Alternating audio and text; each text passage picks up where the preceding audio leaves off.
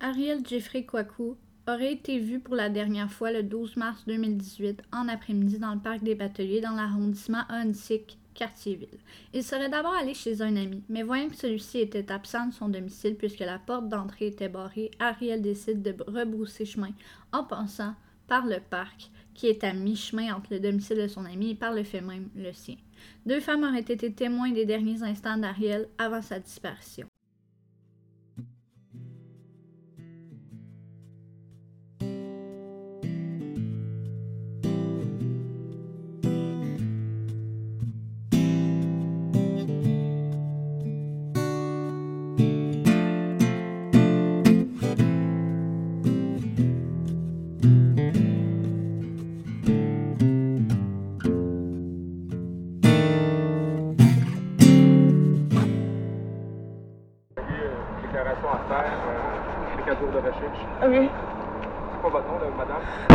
Bibi Noël.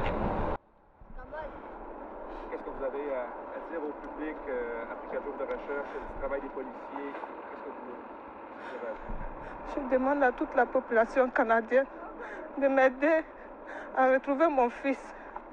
Je leur demande pardon. Tous ceux qui sont à la maison. Et toujours pas de résultat.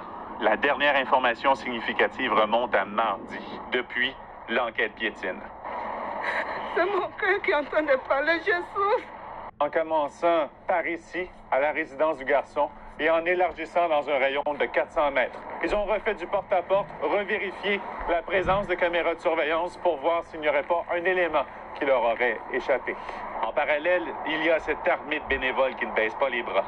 Oui, en ce moment, on cherche le jeune Ariel Jeffrey Kwaku. Bonjour à tous et bienvenue sur le premier épisode du podcast Avis de recherche. Je suis très très très contente d'embarquer dans ce premier épisode. Aujourd'hui, nous allons aborder la disparition d'Ariel Jeffrey Kwaku, disparu en mars 2018, donc ça fait déjà presque trois ans.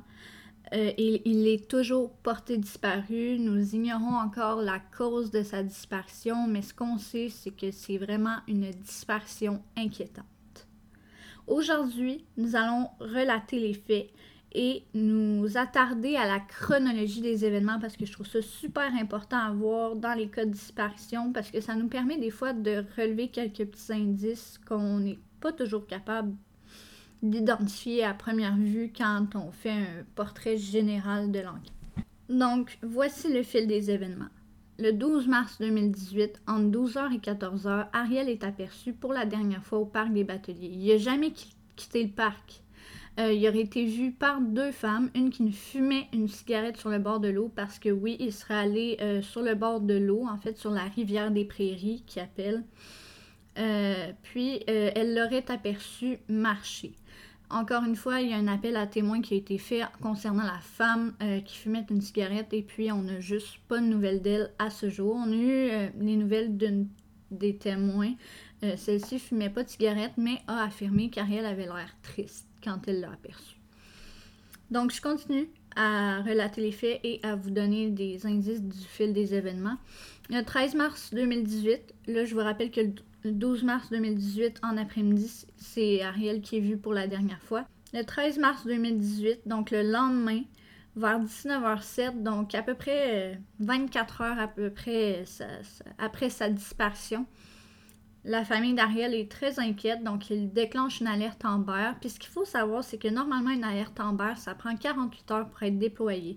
Mais dans ce cas-ci, c'est seulement 24 heures après sa disparition qu'elle fut déployée, puisqu'on vraiment, vraiment, vraiment, on craignait beaucoup pour sa sécurité. La journée suivante, le 14 mars 2018, 24 heures plus tard, c'est la fin de l'alerte Amber. Puis maintenant, c'est euh, faut laisser place à l'enquête. Le SPVM a des raisons de croire qu'Ariel serait en danger à ce moment-là et on comprend tout à fait. Le 20 mars 2018, malheureusement, marque la fin des recherches autour de la rivière des Prairies. Le SPVM décide d'élargir le périmètre de recherche terrestre. Ariel a été aperçu sur quelques caméras de surveillance, euh, dont la première vidéo, euh, c'est simplement lui qui marche, qui semble pas trop se soucier de, de son environnement. Ce que je veux dire par là, c'est que dans la prochaine vidéo, ce qu'on voit, c'est complètement le contraire, vous comprendrez. Euh, puis, il a l'air vraiment justement à peu soucier de ce qui se passe dans son environnement. Puis, euh, cet enregistrement de finalement de caméra de surveillance a été enregistré euh, d'une station-service, d'un garage. Sinon, euh, l'autre image que nous avons de lui, c'est il y a un moment dans la vidéo où on le voit tourner les talons, puis ça vient d'un restaurant, là, possiblement. Euh, puis il y a un moment dans la vidéo où on le voit tourner les talons à plusieurs reprises, puis c'est à se demander s'il était suivi.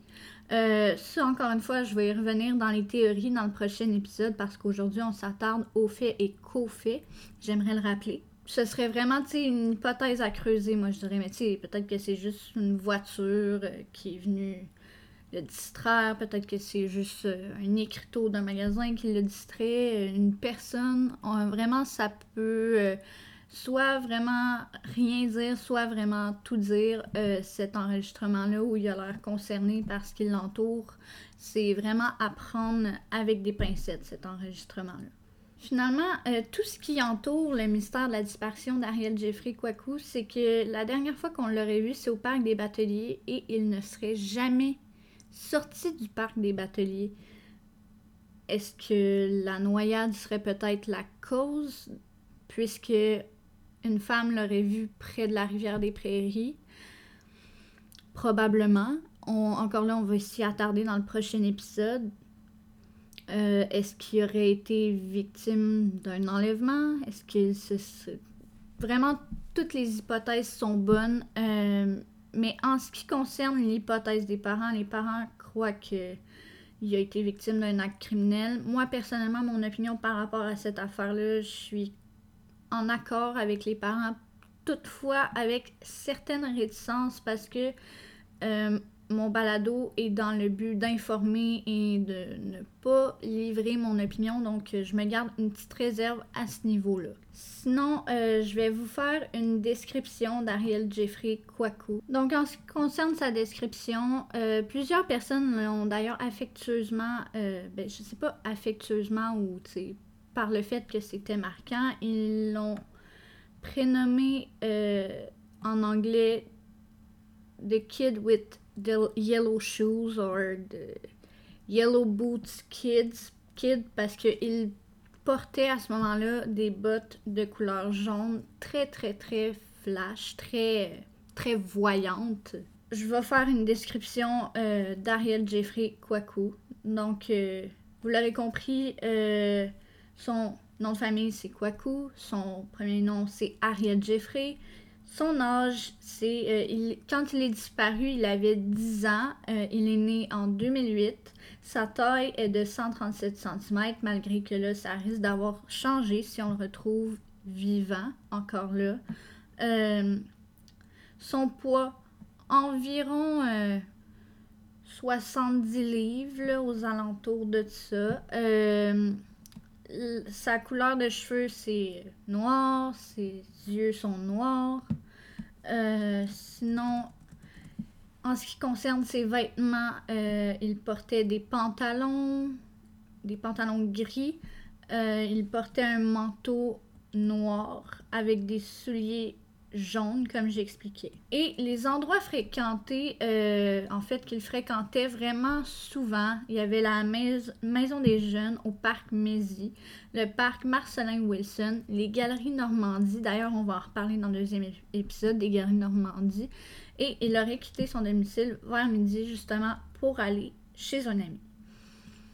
Puis sinon, en ce qui concerne euh, les informations, pour si jamais certains d'entre vous avaient des informations importantes à communiquer euh, à quelqu'un concernant cette affaire, euh, je vais mettre tous les liens après le podcast. Donc juste en bas du podcast, je vais mettre une petite note où il y aura vraiment tous les liens importants pour rejoindre les bonnes personnes, entre autres le réseau Enfants Retour, que je trouve que c'est vraiment un un bel organisme vraiment concernant euh, la disparition d'enfants. Ça, et le meurtre irrésolu d'enfants. Donc, ça accompagne les familles parfois dans un deuil euh, de leur enfant, qu'il soit disparu ou décédé. En tout cas, je trouve que c'est vraiment un bel organisme.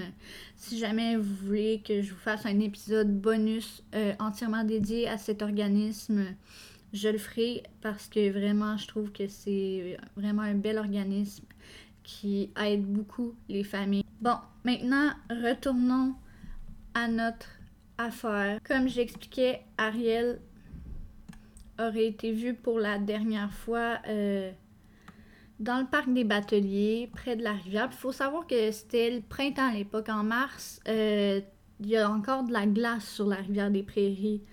Et euh, j'ai vraiment poussé mes recherches à fond afin de vous donner une analyse complète des théories parce que vraiment, en tout cas, ça m'intrigue tellement cette affaire-là. Vous, vous savez même pas à quel point euh, j'ai fait beaucoup de recherches pour ça. Je me suis donnée à fond. Je voulais non seulement vous donner du contenu de qualité, mais l'affaire en soi m'intriguait. Euh, depuis toujours. C'est un cas extrêmement médiatisé d'ailleurs, encore à ce jour. Euh, puis c'est ça j'ai vraiment trouvé ça intéressant. Puis vraiment, c'est venu chercher un peu un petit quelque chose en moi. C'est venu chercher, euh, je sais pas, mon, mon cœur de grande sœur qui ferait comme Oh mon Dieu, si c'était mon petit frère, là, je ferais vraiment tout pour le retrouver. Puis euh, la famille d'Ariel Kouakou vraiment s'investissent, euh, font tout afin de, le retrouver et ils sont sûr à 100%, comme j'expliquais au départ, que c'est un acte criminel dont il a été victime et non d'un bête accident comme la police penserait. Donc c'était la fin de ce podcast. Euh, je sais, c'était un, peu court comme épisode, mais j'ai pas envie de trop de, de m'éterniser et de créer des épisodes de comme 30 minutes. Euh, ce serait un peu lourd pour vous. C'est pourquoi j'ai coupe en deux épisodes. Je coupe la poire en deux. Donc, euh, comme ça, c'est plus facile pour moi et pour vous. Puis je vous donne aussi les théories dans un épisode complet, comme ça on peut s'y attarder plus en détail, ce que je trouve très important également.